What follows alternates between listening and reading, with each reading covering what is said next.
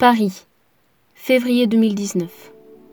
Cher homme de l'an 3000, j'espère que cette lettre vous trouvera en bonne forme. Ça y est, mon visage est mort, ma voix a mille ans. Est-ce que les siècles vous la rendront telle que je vous l'envoie? Le temps n'aura-t-il pas remplacé mes respirations par des quintes de tout? Nul ne sait ce que cette capsule vocale a rencontré durant son voyage onduleux jusqu'à vous. Je suis triste de ne pas pouvoir vêtir ma voix de sa matière. Oui, elle est l'unique continuité de mon existence, et vous me permettrez, je l'espère, d'enfiler ma tristesse avec élégance. Sans corps, je ne peux habiller que mes sentiments. Je vous écris d'un 21e siècle incohérent, qui déborde d'élan noir et qui conserve pourtant le scandale de l'amour. La terre vomit sa bile en lave dorée, écœurée par le plastique qu'on lui donne à manger, mais pas rancunière pour un sou et comme une mère qui s'inquiète un peu trop, elle nous dit généreusement Tout de même, je veux que tu ne manques de rien. Il y a déjà des bouchons à l'entrée de la mort et des trop-pleins d'enfants qui se déversent, là où le courant les dépose encore.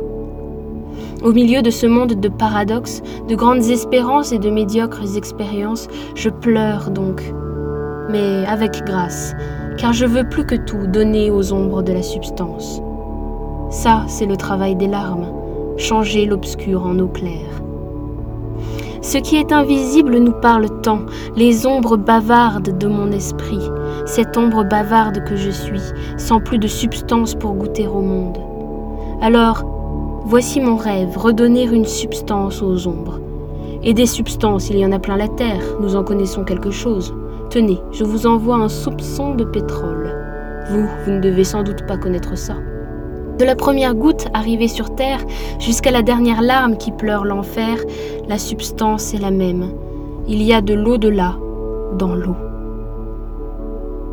À ce propos, il faut bien vous en donner une à vous de substance. Quel genre de silhouette êtes-vous?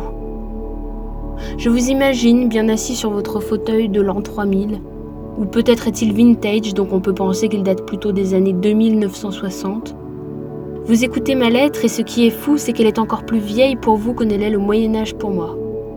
Autant vous dire qu'ici, Louis VI le Gros ne fait pas tous les jours la une des journaux.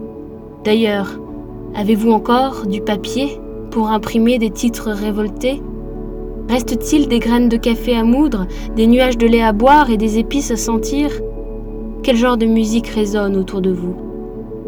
Mozart a-t-il encore de l'espace sous cette vieille atmosphère? Lui offrez-vous encore le luxe d'un chant, d'un murmure ou d'un silence?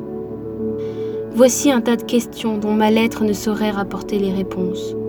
Ce qu'elle vous apporte cependant, à l'ombre de ma voix, ce sont quelques substances d'ici, l'âpreté du XXIe siècle et l'honnêteté de mon cœur sec pourvu que les turbulences du voyage, que le vent de 2300 et les coups de feu et les gros orages n'aient pas brisé ma voix de leur rage. Alors cette voix voyagera grâce à l'impermanence des substances. Elle voyagera par ce que nous commençons aujourd'hui et qui devra continuer demain, emportant avec elle l'espoir qu'il n'y a pas d'unique situation. L'impermanence abandonnera le rêve du présent absolu pour garder le bonheur de l'inconnu. Et l'inconnu mais c'est vous. Je ne vous promets rien, mais si on y arrive, on construira la permanence de la vie par l'impermanence de nos multiples vies. On donnera de la substance aux ombres, on gardera un peu d'au-delà, dans l'eau. Allez, je vous écris bientôt. Alice.